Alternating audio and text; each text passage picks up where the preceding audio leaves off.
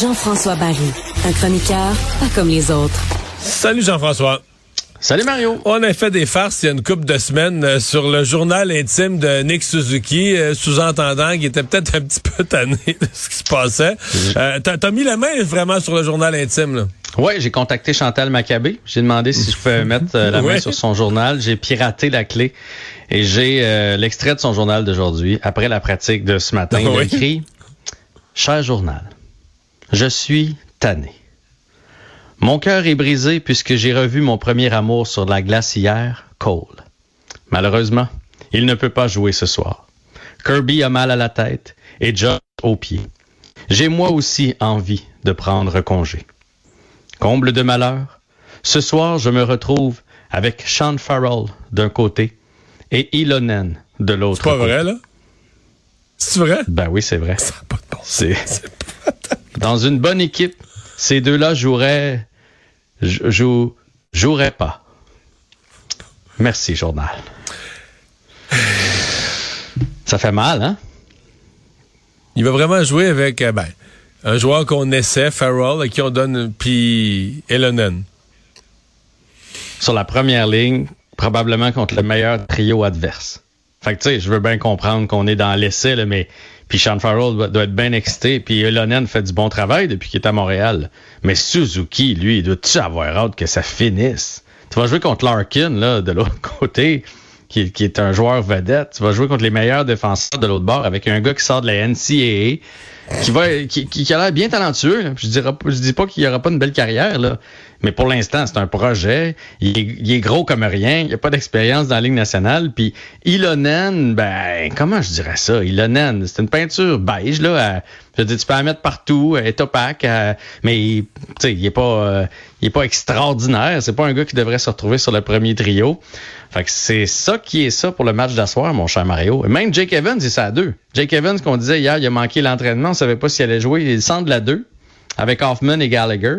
T'as Drouin avec Gourianov et Armia. Hey, Drouin, Gourianov et Armia. Tu peux-tu avoir un plus beau paquet de joueurs qui se présentent pas soir après soir? non, mais Armia, c'est un soir sur dix. Drouin, c'est deux soirs sur dix.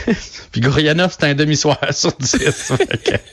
tu ajoutes tout en même temps. Ouais, c'est ça. Si on est chanceux, si on est chanceux. Je fais les mathématiques de ton affaire, il y a une chance sur 80 qu'il y ait une bonne période à toi. non, mais ouais, on fait des farces, mais c'est pas drôle, là. C'est, il est vraiment temps que ça finisse. À cause des blessés, en Et là, c'est Primo qui est devant le but? C'est Primo qui est devant le filet.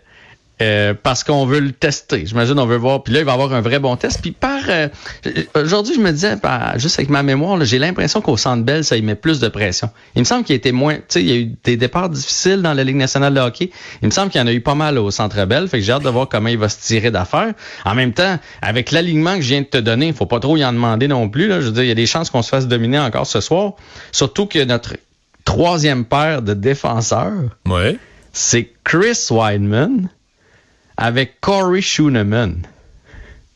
Fait imagine là, si ça a glace à un moment donné, t'as Gourianov, Drouin, Armia, Schooneman, Wideman. ça n'a pas de sens.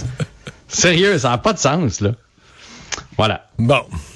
Je veux pas être défaitiste à outrance, mais. Non, mais à chaque fois qu'on était, à chaque fois qu'on était aussi négatif que ça, ils nous ont surpris.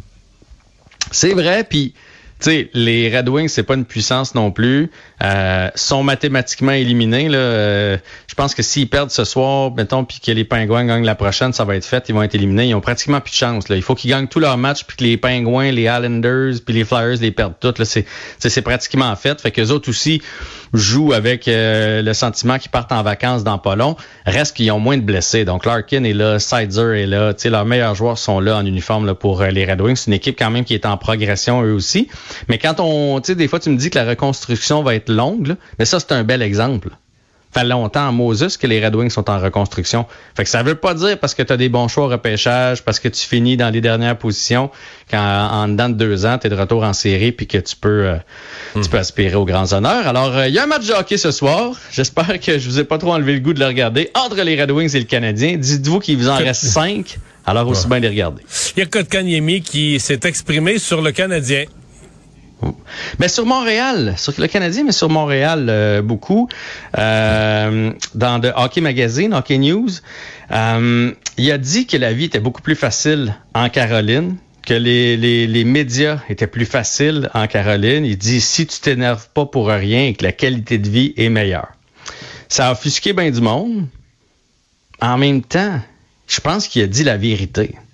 C'est sûrement que c'est plus relax jouer en Caroline. Mais c'est sûr que t'as pas de pression médiatique. je me souviens, à un moment donné, sont allés, quand ils sont allés en finale de la Coupe Stanley, là, ils avaient fait un vox pop dans la rue. Les gens savaient pas ce qui se passait avec les Hurricanes. Ils étaient en finale de la Coupe. C'était le premier match à domicile. Puis les gens savaient pas trop. Tu sais, c'est pas une, c'est pas une ville de hockey comme ici. Puis je me suis questionné à savoir comment ça se fait. Il me semble que c'est typique au hockey. Tu sais, les joueurs de baseball, t'entends ça. ils veulent jouer pour les Yankees, les Dodgers, les Red Sox. Tu sais, ils, ils veulent pas aller jouer pour euh, pour Cleveland. T'entends personne dire, moi, je m'en aller à Oakland, ça va être bien tranquille. Va être dans l'oubli. Va être dans l'oubli. Ouais. Ici, c'est drôle, les joueurs de hockey. Ah, je veux m'en aller à Anaheim. Fait beau, je suis en gogoune, ma femme n'a pas de problème. Euh. mais non, il me semble que c'est à Montréal. C'est à Montréal que tu veux jouer. J'ai de la misère à m'expliquer ce, ce principe-là. C'est comme au football, il me semble que les gars, ils ont envie de jouer pour les équipes comme, comme Dallas. Ouais, par contre, dans le cas du football, y a-tu une équipe qui est pas partie? Tu vas jouer pour les. Tu pourrais dire les Packers de Green Bay, c'est une petite ville perdue, mais moi dire une affaire. Il est. Il, non, t'as, peut-être mettons Jacksonville. T'as des villes, je pense c'est un peu moins fort. Mais le monde est attaché à son équipe pas mal partout dans mais la. Mais je veux dire, un joueur se réjouir de partir d'un gros marché pour s'en aller dans une petite place tranquille. Moi je, moi, je veux une petite carrière tranquille puis que personne parle de moi le moins possible. Il me semble que c'est pas ça. En tout cas. Enfin. Il y a trop de pression à Montréal. C'est toujours l'histoire, la pression, la pression à Montréal. il reste 30 secondes pour parler de Leila Fernandez au tennis. Exactement, au tournoi de Charlottetown, 6-3, 6-2, son premier match c'était contre une joueuse russe qui s'appelle Rodina. Donc ça a été quand même assez facile euh, pour euh, Leila Fernandez. Ça va être beaucoup plus difficile lors de son deuxième match. Elle va affronter euh, Paula Badoza, douzième tête de série. Il serait temps que Leila en connaisse une bonne, là, une bonne, une bonne dizaine de jours à, accumuler des victoires. On va y souhaiter, mais c'est un gros défi qui se présente devant d'elle. Merci Jean-François. À demain. À demain.